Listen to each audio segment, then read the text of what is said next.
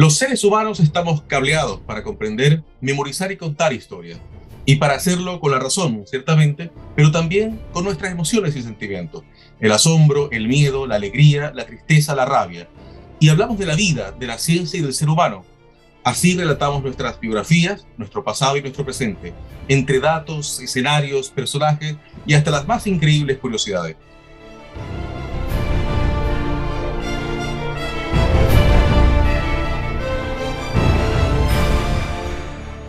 Nuestro invitado de hoy ha dedicado su vida al conocimiento y precisamente a compartirlo con historias de la manera más ingeniosa y enriquecedora, salpicándolas de rarezas y hechos que nos impresionan. De eso vamos a hablar hoy.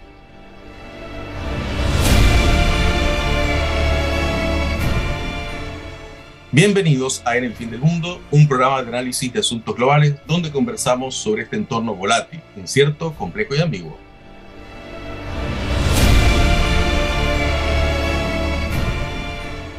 Hoy nos acompaña Joaquín Barayao, que nació en Santiago de Chile en 1982 y tuvo que pasar seis años estudiando ingeniería para reconocer que lo suyo nada tenía que ver con la construcción de puentes. Un radar para captar curiosidades y espacio para copiarlas en la memoria lo acompañan desde la infancia. Dos atributos que a partir de 2003 pone a trabajar en datosfreak.org. Tras 19 años de recopilación y verificación, sus libros y podcasts son el resultado de transformar esa montaña de información en un relato continuo acerca del universo, la vida y la especie humana.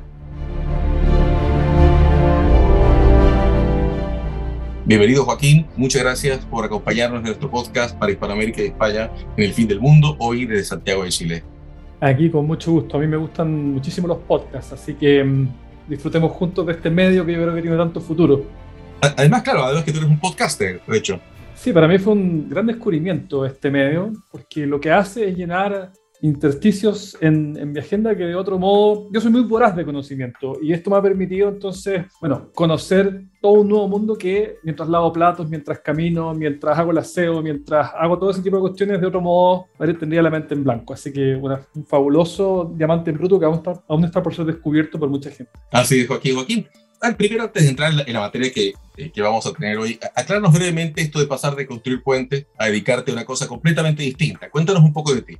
Yo desde muy chico que tengo este, esta sensibilidad por, por las curiosidades. Eh, tengo recuerdo haber ido a, la biblioteca, a la sección de niños de la, de la, biblioteca del colegio y haber, haberme visto sumergido en, en, libros de este tipo, que son muy comunes para niños. Eh, y, y, luego haber dado un paso un poquito más adulto con el libro Guinness Records del año 93. O sea, yo estaba a punto de cumplir, eh, esto sale el año anterior, entonces tenía 10 años. Bueno, y, ese libro era, tenía bastante conocimiento duro, era mucho más enciclopédico que los Guinness que se venden hoy en día. Eh, y eso me permitió entonces generar cierto patrimonio de, información, de trivia, que luego a partir del año 2003, como tú dijiste en la introducción, que cuando estaba yo en la mitad de la carrera, en ingeniería civil, decidí volcar en una página web, pero no porque yo quisiera hacer una página web de datos freak, sino porque yo lo que quería era aprender a programar, quería aprender a hacer páginas web porque me parecía una disciplina valiosa para enfrentar el futuro.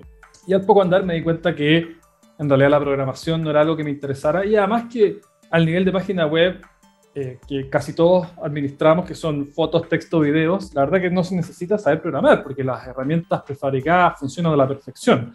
Y entonces reemplacé lo que había sido inicialmente un pretexto para hacer una página web por el contenido mismo eh, de la página web. O sea, este pretexto para aprender un, una disciplina terminó transformándose en, en el objetivo final y eso a partir del año 2014 se transformó en libros, porque yo hice un viaje largo, el tercer viaje largo que sea en mi vida, y que quería que fuera una mezcla de dimensión activa y dimensión pasiva. Había hecho dos viajes anteriormente que habían sido solamente pasivos, en el sentido de que yo solamente era una persona que me paseaba por el mundo admirando las bellezas y entretenciones que podía ofrecer y no generando contenido por mí mismo. Y me pareció que necesitaba esa tercera pata, este tercer viaje, y lo que pensaba que iba a ser una experiencia única con un libro de historia universal, bueno, fue tan gozosa que terminé transformándolo en una carrera.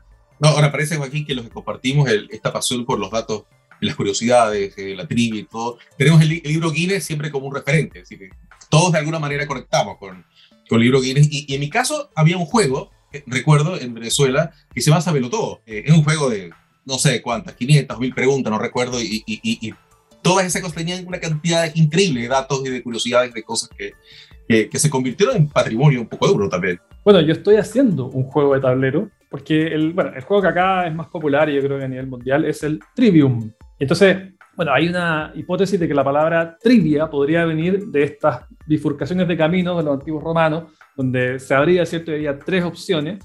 Entonces, en ese tipo de, de intersecciones la gente hablaba de asuntos sin importancia. Entonces, de ahí podría venir la palabra trivia, ¿cierto? Bueno, yo estoy haciendo un juego de tablero que se llama la Trivia Freak, que a diferencia de otros juegos de conocimiento, aquí se hace una pregunta y hay tres y la respuesta es insólita, y hay alternativas y todas son insólitas, pero una de ellas pese a lo que uno pudiera llegar a imaginar, es cierta. Bueno, creo yo que va a ser mucho más entretenido que, que, él, sabe lo, que él sabe lo todo, vas a ver. Ese, ese es un adelanto muy bueno. Es un adelanto muy bueno. Y eh, eh, Joaquín, hace unos días yo pensaba que conversaríamos sobre historia, la importancia de su divulgación y otras cosas, digamos, y, y, y probablemente igual lo hagamos, ¿no? Pero tocamos con tu biografía una tecla que para mí es fascinante, ¿no? Hablamos de un relato continuo acerca del universo, la vida y la especie humana. ¿A qué te refieres exactamente con eso? Porque es como muy amplio. Lo del relato continuo es en contraste a la compilación de trivia inconexa. El Guinness, que, del cual hemos hablado, es una compilación de trivia inconexa. Hay un dato, luego hay un espacio en blanco y luego un dato 2 y luego un dato 3 y entre ellos no hay un, un hilvanado que permita una, una lectura continua.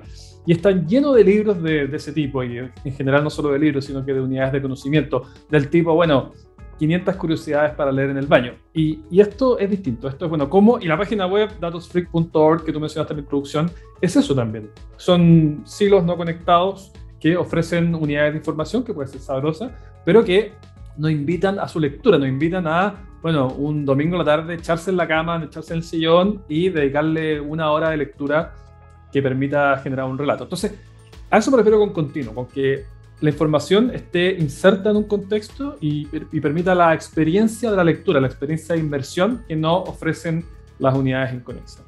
Y bueno, y respecto a la vida de la especie humana, es porque la historia universal al final es eso. El libro trata desde el Big Bang hasta, bueno, hasta coronavirus, aunque en realidad ya estoy empezando a recopilar las primeras los primeros asuntos de la invasión de Rusia a Ucrania. Entonces, bueno, eh, la verdad que suena um, ambicioso, suena quizá un poco grandilocuente incluso, pero cualquier historia universal que parta del Big Bang y que termine en, en el presente es, funda es, fundamentalmente eso. Y, bueno, y la historia universal uno podría asociarla eh, de buenas a primeras con sucesiones de reyes, con batallas, pero en realidad la historia universal contiene también, bueno, cómo evoluciona el lenguaje, eh, de dónde vienen las cosas en las que creemos, eh, por qué este tipo de alfabeto y, otras personas ocupan otros, los, las corrientes filosóficas. O sea, al final yo me he permitido utilizar la historia universal como una gran tela en la cual uno puede, bueno, hablar de, de todas estas cuestiones fundamentales de la humanidad. Ahora, Joaquín, ¿cómo, bueno, primero te, te, te, cuento que una de mis pasiones no son los idiomas. Esa es una de las mis cuestiones más, más, más queridas. Ahora te quiero preguntar justamente con eso que acabas de decir, porque cómo enlazar todo. Es decir, me estás hablando de, de, de, ciencia, me estás hablando de historia, me estás hablando de una guerra. Pues uno, uno pudiera decir, bueno, la, la, historia universal, una vez se imagina cosas como la historia de los reyes y las guerras y las pugnas de poder y la formación de los países, y hay como un, un hilo ¿no? que, que, va conduciendo todo esto por acá. Estamos hablando de todo, es decir, es como todo lo que está comprendido en este planeta prácticamente.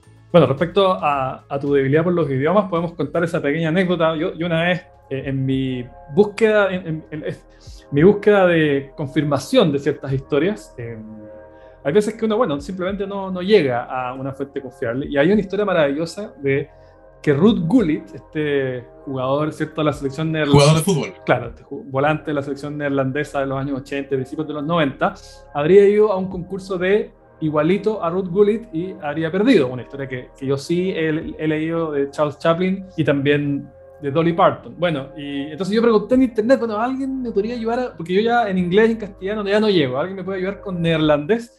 Y ahí tú, tú te ofreciste. Lamentablemente no llegamos a confirmar la historia, tampoco a desmentirla, ni siquiera en neerlandés. Bueno, y, y claro, la historia, como dices tú, la historia universal, son una infinidad de, de facetas, de capítulos, de aspectos, y lo que hace Historia Universal Freak extendida es, bueno, es, va, están, digamos, casi todas las puertas cerradas. Imagínate una especie de gran biblioteca borgiana, porque al final Lector Universal es eso. Y, dependiendo entonces de cuál sea la extensión de, de, tu obra, bueno, cuántas puertas puedes abrir.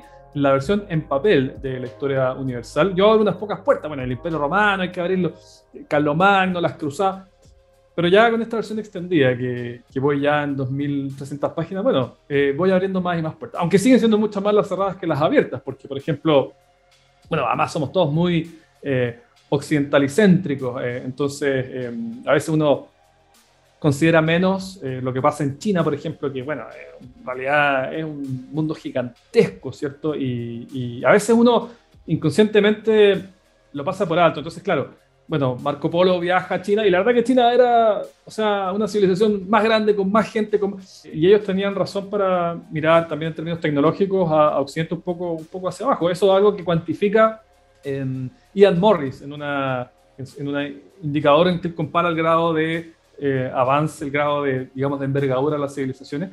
Entonces uno tiende inconscientemente a subestimar la importancia de ese tipo de, de lugares. Bueno, para qué hablar, por ejemplo, de del África subsahariana, en el cual uno rara vez eh, escucha o escribe algo. Entonces ahí está todo, por ejemplo, el imperio de Mali, em, o de Malí, una civilización bastante importante de, en, la Edad Media tardía, y así. Entonces, eh, como te digo, las puertas por ahí son infinitas y uno las va abriendo a poco en la medida en que esto crece. Y tú acabas de mencionar, este, Joaquín, el libro, ¿no? y, obviamente el libro es un elemento físico que tú tienes una cantidad de páginas y tú te, facilita esta complejidad eh, que, que, tienes que manejar, te facilita la tecnología, por ejemplo, eh, ponerlo en la web, ponerlo en podcast, ponerlo, porque tú manejas varios de estos, de estos medios. Claro, para, para explicar, mira, eh, esta serie de libros de, mm, de Historias Freak son cinco títulos para adultos, historia universal de Chile, de la música, del cine y del fútbol, y un título para niños ilustrado, que es eh, la historia de los dinosaurios. Y con eso, con eso ya termino. además hay un libro acerca del estallido social, pero ese no califica en esta, en esta colección de historias freak. Y, y con eso ya publicado en papel, donde uno, en el momento en que uno decide editar algo en papel, se casa con un contenido, hay un momento que hay que ponerle un cierre final y se acabó. Y ya está porque se vende y eso quedó tallado en piedra. Y en el intertanto yo seguía acumulando información fantástica en un archivo que se llamaba Cosas que me gustaría añadir a Historia Universal. Yo pensaba en otra edición un poco más larga quizás. Después comencé un archivo de cosas que me gustaría añadir a Historia Freak de la música y, al final terminé haciéndolo con todos los libros. Y vino la pandemia y me, vi, bueno, aquí eh, encerrado, ¿cierto? Y mm, dije, ya está, esto es una oportunidad. Entonces tomé el libro de Historia Universal en papel, que eran 370 páginas más o menos los dos volúmenes juntos, y dije, voy a hacer una versión sin restricción de espacio, que sea un monstruo de siete cabezas que está siempre creciendo, que todo lo que yo considere que es valioso, todo lo que yo considere que aporta información o bien que es particularmente sabroso, cabe ahí sin ninguna cortapisa que, que son las que te sujeta el papel. Y entonces ese monstruo es lo que se ha transformado Historia Universal que extendida. Bueno, y me preguntas también por los podcasts, algo hablamos al comienzo, es un formato fantástico. Bueno, ese sí te amarra, ese sí uno dice ya. Y de hecho te amarra más que el libro incluso, porque es más complicado hacer ediciones ahí. Pero bueno, tiene por supuesto toda esta otra capa de riqueza de, que te permite jugar con, con los audios, con los archivos de audio. O sea, a mí algo que me encanta cuando hago un podcast es, bueno, hablemos del fascismo y buscar la voz original de Mussolini, y porque esta voz, esta voz, ¿cierto?, de tribuno romano que tenía él, o, bueno, eh, hablar de, qué sé yo, eh, está hablando alguien que es músico, bueno, poder realmente contar la música, tengo un podcast de fútbol también y están las, las grabaciones de los goles, entonces el audio te permite una capa adicional que enriquece el relato. Claro, que le da, que le da vida. Joaquín, se dice que cada quien tiene su verdad. ¿No? Y, claro, y eso aplica, lo aplicaría para la historia, ¿no? Cada quien tiene su versión de la historia, su interpretación de la historia. ¿Qué tan de acuerdo, de acuerdo estás tú con eso? Porque uno siempre ve que la historia está llena de datos, hechos que parecen ser irrefutables, pero hay toda esta discusión. Cuéntanos tú cómo lo ves. Yo creo que toda lectura histórica es, está entremezclado los datos duros con la, digamos que se deja entrever la opinión de quien escribe, un poco más, un poco menos, siempre se deja entrever. Entonces yo creo que está a medio camino, porque al final hay datos que son datos, entonces uno puede evaluar, bueno, la decisión de, ¿cierto?, de Truman de lanzar la bomba eh, atómica. Bueno, mira, según quien lea, el tono, los adjetivos que habrá, pero la cantidad de muertes en Hiroshima y Nagasaki es un dato más o menos duro. Eh, no hay demasiado disenso, hay estimaciones, pero siempre estamos hablando de decenas de miles. Luego, la cantidad de muertes que se evitaron em, al no invadir por tierra Japón, eh, eso no es un dato duro, pero uno entiende el argumento. Entonces, lo que quiero decir es que yo creo que, salvo que uno lea un autor extremadamente ideologizado, como podría ser Gabriel Salazar, uno debería ser capaz de despejar la mayor parte de los adjetivos y, al menos tener, tener datos. Eso, eso con historia más reciente. Ahora, cuando uno se va más para atrás y no hay opciones para contrastar, claro, ahí ya los, los mismos cronistas son grandes distorsionadores. O sea, a Heródoto yo no le creo nada. A, a, Tácito, a Suetonio, grandes cronistas del Imperio Romano, está todo muy, yo sé que está todo muy teñido por, por su posición política. Muchas de las cosas que sabemos, por ejemplo, del Imperio Romano son por Dion Casio, que era, era senador, tenía, él tenía postura. Eh, entonces, es un poco como si uno tratara de, entender la situación política de Chile en 2000 años más leyendo a Alberto Mayol, leer a Dion Casio. Entonces, si uno, si uno, va muy atrás, sí creo que está extremadamente contaminado por, por, la postura. Y además está, si uno, si uno piensa en los antiguos griegos, está además la leyenda muy imbricada, está todo... La gente veía el mundo de manera mágica. Entonces, es distinto, pero si uno piensa en historia más reciente, donde puede contrastar fuentes y donde existe cierto grado de, escrutinio, ¿cierto? De, de, fuentes, donde uno puede entonces leer distintos autores y donde hay prensa a la época. Eh, me estoy alargando mucho en la respuesta, pero creo que al final uno puede formarse una opinión razonable a partir de los datos. Tú eres, eh, eh, aquí, bueno, de origen ingeniero, hombre de datos, de, de, y, en cierto sentido de verdades absolutas, porque aquí hay verdades absolutas también, dos más dos son cuatro, ¿no? Es decir, no, no, hay, mucha discusión en eso, y como tú decías, en el número de muertes en tal o cual hecho, da, es más o menos este, eh, digamos, comprobable, ¿no? ¿no? te preocupa que, estemos viviendo una época donde se desprecie tanto la verdad eh, o, donde aparentemente eso ocurre? Muchísimo, tanto así que yo administro una cuenta de fact-checking eh, que se llama El Casa Farsante, porque a mí me parece que mm, las mentiras, la distorsión de información han generado un daño enorme a la fe pública. Yo creo que incidieron de manera muy decisiva, pienso yo, en el estallido social yo el ejemplo que siempre uso para hablar de este tema es esta idea de que las AFP consideran que las personas vivimos 110 años para calcular la pensión. Eso es totalmente falso, eso es irrefutablemente falso. O sea, no gastemos tiempo en, desmentir por qué, porque simplemente vean cualquier eh, archivo oficial, cualquier documento oficial, eso, eso simplemente no es así. Pero el hecho de creer que es así y de que bastaba apretar un botón para corregir esa obscenidad y que las pensiones de manera automática crecieron de manera significativa, bueno, por supuesto que es pasto para mucha ira, ¿cierto? Es pasto para estar profundamente enfurecido con eh, el sistema económico. Lo que pasa es que no es así. Entonces, bueno, yo digo, ¿cuánto mm, del descontento que existe en la sociedad se explica por la idea de que, bueno, en alguna parte hay un cofre lleno de plata y que los egoístas no han querido abrir? Siento que la verdad es que cuestiones como la pensión la única manera de solucionarlo es con décadas y décadas de progreso sostenido, porque no hay, no hay otra manera. O sea, la portabilidad numérica uno la puede superar simplemente tomando una decisión, apretando un botón, diciendo ya, se aprueba la, la, portabilidad numérica. O te guste o no, el matrimonio homosexual es una decisión, simplemente sí o no.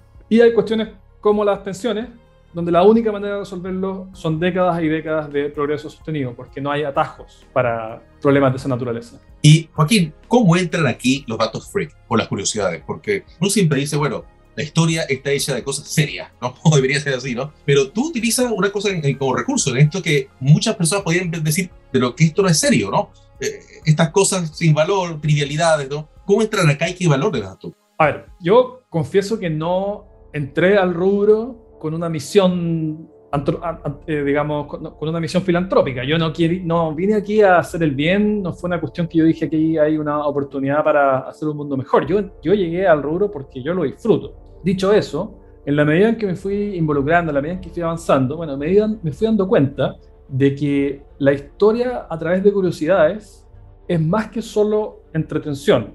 Y pasa lo siguiente, primero es un gancho de lectura. Entonces, bueno, si tú lees, por ejemplo, alguno de, mis libros, y aquí disculpa que sea un poco autorreferente, pero por la, la, pregunta que tú me haces, bueno, es más entretenido leer eh, acerca de, bueno, del antiguo Egipto cuando te cuentan, ¿cierto?, que Cleopatra estaba más cerca de Justin Bieber que nosotros, que leer un libro quizás de algún erudito egiptólogo que ha estado toda su vida estudiando el tema, pero que, bueno, eh, lo que él está haciendo es, bueno, expandir la frontera del conocimiento, mucho más importante que lo que hago yo, pero sin una intencionalidad de, atraer lectores. Porque él, simplemente, mira, mi misión en la vida es otra. Luego que venga otra gente a hacer divulgación. Yo estoy aquí haciendo arqueología, estoy aquí desempolvando fuentes novedosas. Yo no hago eso, ¿cierto? Entonces cada, digamos, cada persona eh, en el mundo tiene su, su, rol y su posición. Entonces, la idea de contar la historia de manera entretenida es un gancho de lectura. Las curiosidades son eficaces para eso. ¿Y eso qué es lo que permite? Bueno, permite que la gente lea historia. Entonces,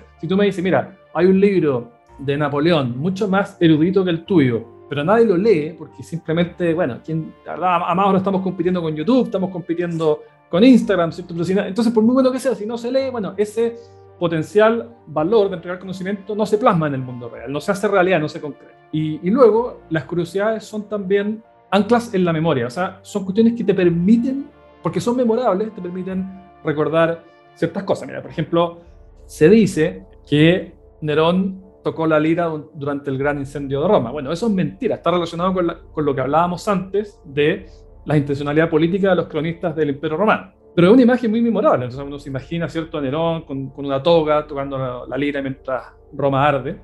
Y, y, eso entonces, ah, te permite recordar un montón de cosas. Él, él culpó a los cristianos de esto. Entonces uno dice, ah, bueno, entonces claro, Nerón, me acuerdo que está esta, esta paparrucha, ¿cierto?, de que él tocaba la lira. Mientras, entonces él culpó, culpó a los cristianos. Entonces inmediatamente uno dice, ah, ya, entonces sé que Nerón es posterior a Jesús y te permite ir armando la línea cronológica, entonces funciona como ancla en la memoria porque es memorable, pues puede no ser fundamental en sí, pero es un instrumento para armar ¿cierto? La, historia que sí es importante en tu cabeza.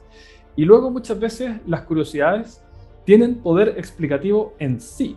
Por ejemplo, en el siglo XVIII, la azúcar comenzó a hacerse más masiva, ¿cierto?, eh, en, en, el Reino Unido, y solamente la podían pagar quienes tenían suficiente plata para eso. Ahora, quienes podían pagar el azúcar, normalmente se les, se les podrían los dientes, ¿cierto? El azúcar es dañina para los dientes, no existía la higiene bucal que conocemos hoy, entonces se veía a estas personas, ¿cierto?, con los dientes muy, muy maltrechos. Y así como en los años 90 tuvimos acá en Chile personas que para aparentar que podían costear un teléfono celular andaban con teléfonos de palo, bueno, también había ya gente que para aparentar que podían costear el azúcar se teñían los dientes eh, negros para que pareciera que los tenían podridos. Una historia ah, que relata Bill Bryson. Entonces, ¿qué es lo que te permite indicar eso? ¿Qué es lo que te permite deducir eso? Bueno, que el azúcar era un... O sea, eso, ahí entonces uno, ah, entonces uno comprende mejor cómo funcionaba, la, cómo funcionaba la industria del azúcar en el siglo XVIII y cómo era escasa en el Reino Unido. Entonces tiene poder explicativo per se. Em, hay otros motivos también por los cuales las curiosidades, creo yo, que aportan al conocimiento de la historia. Bueno, pero eso, definitivamente, eh, Joaquín, es un gran, un gran valor en esto, ¿no? Eh, Joaquín, hay una obsesión personal que tengo con que es el progreso humano, ¿no? Y, si pensamos que hace mucho tiempo no sabíamos hacer fuego y, hoy vamos al espacio, creamos inteligencia artificial y todo lo demás, parece claro que, que hemos tenido un tremendo progreso precisamente, ¿no? esa narrativa no es la dominante, ¿no? Más bien parece ser aquella que dice que somos una especie de plaga, ¿no? Voraz, que a la vez se enfrenta al menos tres grandes miedos creados por ella misma, ¿no? Que son el robocalipsis, una catástrofe climática y la destrucción nuclear, algo así por ¿Cómo ves este contraste de visiones eh, y esta pugna de narrativas también y, y, sobre todo tú, una persona que precisamente valora tanto los datos, los hechos y todo. Sí, yo creo que ya hay dos cosas diferentes. Respecto a la prosperidad material, es irrefutable y no hay que perder tiempo con quien la niegue, simplemente usa el indicador que quieras. O sea, no, mira, es que es, es simplemente mm, es estratosférico el aumento de prosperidad material. Y quien la niegue simplemente es porque no sabe historia. Entonces, tú piensas, por ejemplo, a mí, a mí también me obsesiona este tema, entonces piensa en iluminación. Iluminación es un ejemplo maravilloso porque, bueno, hay un autor que calculó que en el siglo XVIII a.C. en Babilonia una hora de iluminación con una lámpara de sésamo tomaba más o menos 40 horas de trabajo. Muy poca gente podía financiar eso. Y era una luz sucia, hedionda, que te dejaba el techo negro y muy poco potente, una lámpara de sésamo, imagino.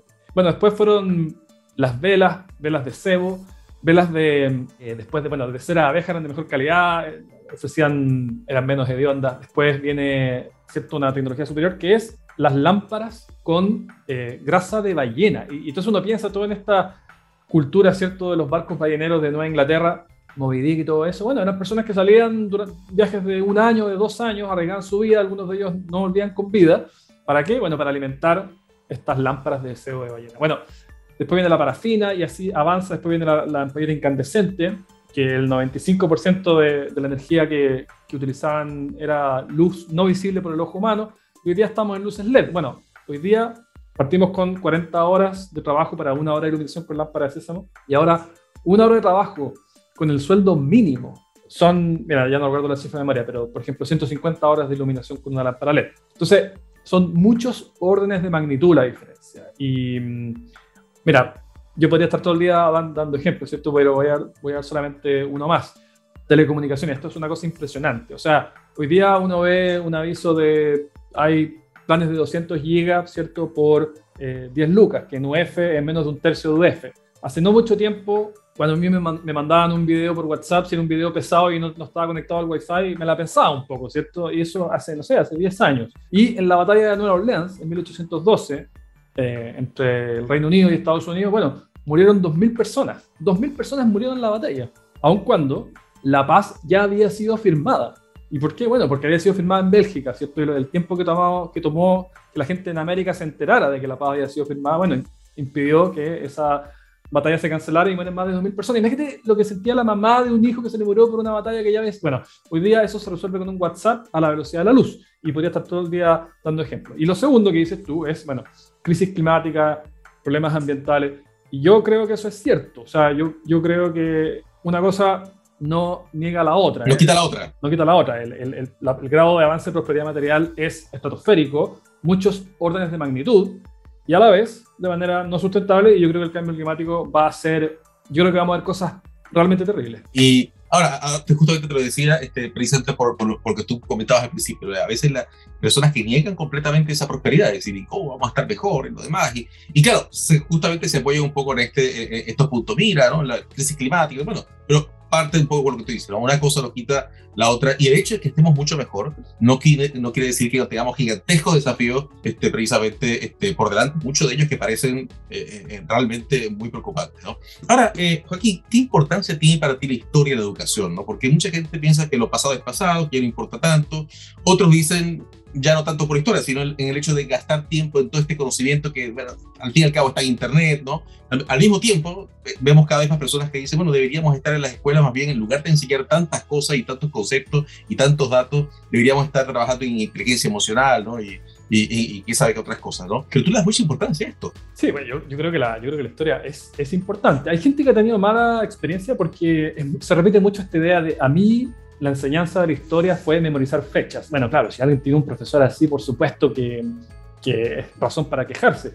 Pero bueno, to estamos todos de acuerdo que la enseñanza de la historia no tiene que ser eso, la enseñanza de la historia es comprender procesos.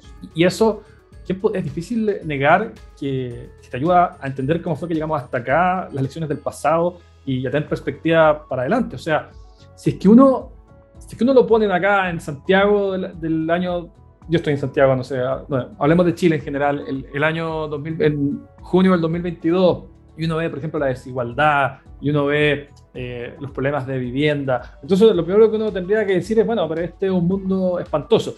Pero es muy distinto ver la foto que ver la película. Si uno ve la película y ve de dónde venimos eh, y, y, lo que ha ocurrido en los últimos 35 años, es súper relevante porque en el caso uno, si uno solo ve la foto, uno dice, ya, está todo podrido, hay que pensar otra manera de, de, avanzar, porque esto ya no funcionó, esta fracaso. En cambio, que si uno ve la película y dice, bueno, lo importante más que dónde estamos es a qué velocidad venimos avanzando, porque si tú partiste de muy abajo, bueno, eh, puedes avanzar muy rápido y aún así seguir abajo. Entonces, la conclusión es totalmente diferente. La conclusión es, bueno, parece ser que estamos, si bien la foto muestra que todavía hay grandes borrones, todavía hay grandes problemas, bueno, va, vamos avanzando más rápido de lo que casi nunca lo habíamos hecho. Y por lo tanto, eh, por muy abajo que estemos, bueno, no debiera uno pensar en un cambio copernicano a, a, la manera de hacer las cosas. Entonces, son, las conclusiones son diferentes. Ahora, si tú me dices, a todo el mundo siempre le gusta decir, en el colegio habría que enseñar y ponen todo, ¿cierto? Eh, y la gente cree que el, sueño de que la gente salga al colegio siendo sabio, que salgan primer, y que sepan primeros auxilios, eh, y que sepan programación, y que sepan inteligencia emocional. Y lamentablemente el tiempo es limitado y todo lo que se enseña es porque se deja enseñar otra cosa. Y yo no estoy diciendo que habría que aumentar las horas lectivas de historia, porque hay otras cosas muy importantes. A mí me dan ganas de, por ejemplo, que enseñen programación en los colegios. Yo creo que eso es algo que realmente, pese a, lo que, a, mi historia de, la página web y que al final desistí, yo de verdad creo que saber programación es una de las pocas cosas donde yo diría, sí, aquí de verdad que hay algo aquí yo sacaría. También me gustaría, por ejemplo, que la gente sepa más matemática aplicada a las finanzas, que sepan más cuánto les va a costar su crédito, ¿cierto? Cuánto van a pagar por su, por su tasa de interés cuando se encalillen con un departamento. Quizás habría que, hay, algo hay que sacar, habrá que sacar, no sé, geometría, no sé. Entonces la historia es importante, pero no estoy diciendo que habría que hacerla, darle aún más prioridad en los colegios. ¿Y, cómo ves tú este, el, futuro de educación en sentido? Porque eh, una de las cosas que, que, a veces uno dice, bueno, ¿cómo es posible que habiendo tanto acceso eh, a, la, a la educación, habiendo tanto acceso a la información, eh, no necesariamente estemos viendo una sociedad más educada, en algunos, por lo menos en algunos sentidos, ¿no? Tenemos la, la, era de mayor prosperidad de la historia, tenemos la, la, generación que más información tiene, eso quiere decir que sea más conocimiento necesariamente, pero sí mucha más información. ¿Y cómo ves el futuro de educación en esto? Porque, porque eso es un poco preocupante, ¿no? Sí, yo no me atrevo a vaticinar nada. Comparto lo que, lo que dices tú, de que bueno, eh, tenemos más acceso a más información que nunca antes. Y, y, también vemos, bueno, barbarie que antes no veíamos. Fuera de micrófono hablábamos de, bueno, del Instituto Barro Barana, del Instituto Nacional, ¿cierto? Bueno, eso no es representativo en números de, de, la educación en general. Yo, a mí lo que me preocupa, esto es sociología de, sofá, ¿cierto? Es, es la falta de, rigor, la falta de, sentido del esfuerzo para alcanzar metas. Yo, yo, y esto es una impresión que no la tengo avalada en datos y que me gustaría ver si alguien ha estudiado más en profundidad esto, pero yo tengo la, solamente voy a usar la expresión impresión de que las generaciones más jóvenes son muy reacias al sacrificio. Y, yo creo que al final, para el conocimiento, no hay atajos. O sea, no hay atajos. Uno, el conocimiento se adquiere a través, bueno, de, estudios, ¿cierto? De lectura, de podcast, más entretenido, pero no a través de tweets. O sea, hay veces que hay que sentarse y leer las cosas. Y hay veces que uno tiene que quedarse hasta la una de la mañana estudiando porque así es. Entonces yo veo como a los profesores, por ejemplo, que hablan de que los alumnos hoy día eh, llegan y dicen, bueno, ¿sabes qué? Profesor, no alcancé, pero olímpico, le da lo mismo, no, que no alcancé nomás. Y, y, yo pienso, yo no soy tan viejo, yo tengo 40, pero a mí, pese al poco tiempo que ha pasado desde que yo era estudiante, yo no me hubiese atrevido a decirle a un profesor universitario, no, profesor, sabes que no alcancé. Uno se quedaba hasta las 3 de la mañana si era necesario y no se lo cuestionaba. Y eso sí es algo, eh, algo que yo veo que, que, ha cambiado mucho. Tú tienes más años que yo y, y quizás concuerdes. Sí, no, y, y, voy a aprovechar aquí, de, de, de hecho, de, recomendar acá un capítulo que tuvimos en este podcast hace, bueno, hace un año ya, con Gregorio Luri. Gregorio Luri es un filósofo español experto en educación y justamente él habla de la importancia del conocimiento poderoso, ¿no? Y, y, de, y, de, y de más que el pensamiento crítico, el pensamiento riguroso. ¿eh? Ahí va el asunto, ¿no? Y, justamente va a contracorriente, ¿no? De lo que se ha puesto más de moda, ¿no? De que la educación debería ser un poco más light, ¿no? De que deberíamos darle más importancia a las emociones, de que deberíamos este, de pronto sacar contenidos para ver otras cosas que, ¿no? Y justamente pone el, punto de tu el esfuerzo que eh, eh, en la educación duele también, ¿no? Es decir, eh, hay, que estudiar y hay que aprender y hay que memorizar, incluso, es una importancia tremenda la memoria que además me, hiciste recordar con lo de los, datos, las curiosidades, lo que dice, lo, lo, que no está en la memoria no está aprendido. Así que le recomiendo, recomiendo a la audiencia revisar ese podcast que tuvimos hace un tiempo atrás, lo pueden conseguir obviamente en Spotify y a ti, Joaquín, que te interesa el tema. Sí, respecto a lo que dices tú de la memoria, claro, hay personas que dicen, bueno, la memoria deja de ser importante porque está todo a un clic de distancia, pero lo que pasa es que si uno no tiene la información en la cabeza, uno no puede hacer las relaciones. O sea, ¿de qué te sirve que todo esté disponible a un clic si es que uno no tiene un, sustrato mínimo sobre el cual montar una pregunta, sobre el cual uno permita ¿cierto? asociar ciertas cosas y al final lo importante es la, asociación más que las unidades parceladas de conocimiento. Y de, hecho, hay un ejemplo que siempre suelo utilizar yo en, la, eh, eh, eh, en las salas de clase, que bueno, ¿qué pasa si yo tomo dos grupos este, de, acá de, estudiantes, les asigno un trabajo, un trabajo el mismo, pero un grupo sabe mucho del trabajo y otro grupo no sabe nada del trabajo? De la pregunta, ¿no? Todos tienen los mismos recursos, todos tienen acceso a Internet, pueden utilizar lo que quieran, pero ¿qué va a pasar al cabo de una hora cuando les pide resultados? Que seguramente el grupo que sabe mucho va a lograr hilar mucho mejor, conseguir los refuerzos, discriminar la información, sabe dónde buscar, sabes qué preguntas hacerse, entonces justamente un poco con lo que tú estás, está, está diciendo. Sí, hay, yo quería hacer una cosa más al respecto, que a veces la idea de que todas las personas consideran que su generación era la generación virtuosa y, y la que viene después siempre es la que es la generación, se pierde, ¿cierto? Yo creo que mm, entre más atrás nos remontemos la historia, más rigurosa era la educación y más esforzada era la gente. Estoy pensando en mi papá estudiaba en Casa Central, en la Católica, en Alameda, y entraba a las 8, no a las 8 y media, y tenía que caminar, no sé, 25 minutos a, la micro, y la micro llegara recién. Entonces, y hoy día alguien así, yo pienso, día, y mi le parecía algo totalmente normal. Y yo creo que viviendo en una situación así, la mayor parte de las personas dirían, bueno, es que hay que resolver este problema porque así no se puede estudiar, así como digamos. Entonces, y si uno se va más atrás, bueno, eh, las historias pueden, en un, en un, punto se ponen siniestras con el grado de, de, rigor. Y yo no sé cuál es el punto virtuoso exacto. O sea, pero lo que yo sí creo, quizás, quizás incluso yo que nací en el año 82 ya estaba pasado y digamos quizás incluso a mí me tocó muy poco rigor, no lo sé pero lo que estoy bastante convencido es que la mano está demasiado blanda hoy. Eso sí, a mí me gustaría mucho creer que hayamos llegado a un punto virtuoso. Bien. Bueno, Joaquín, estamos ya llegando ya al final de esta, de esta conversación. Eh, solamente quisiera preguntarte una última, una última cosa antes de, cerrar.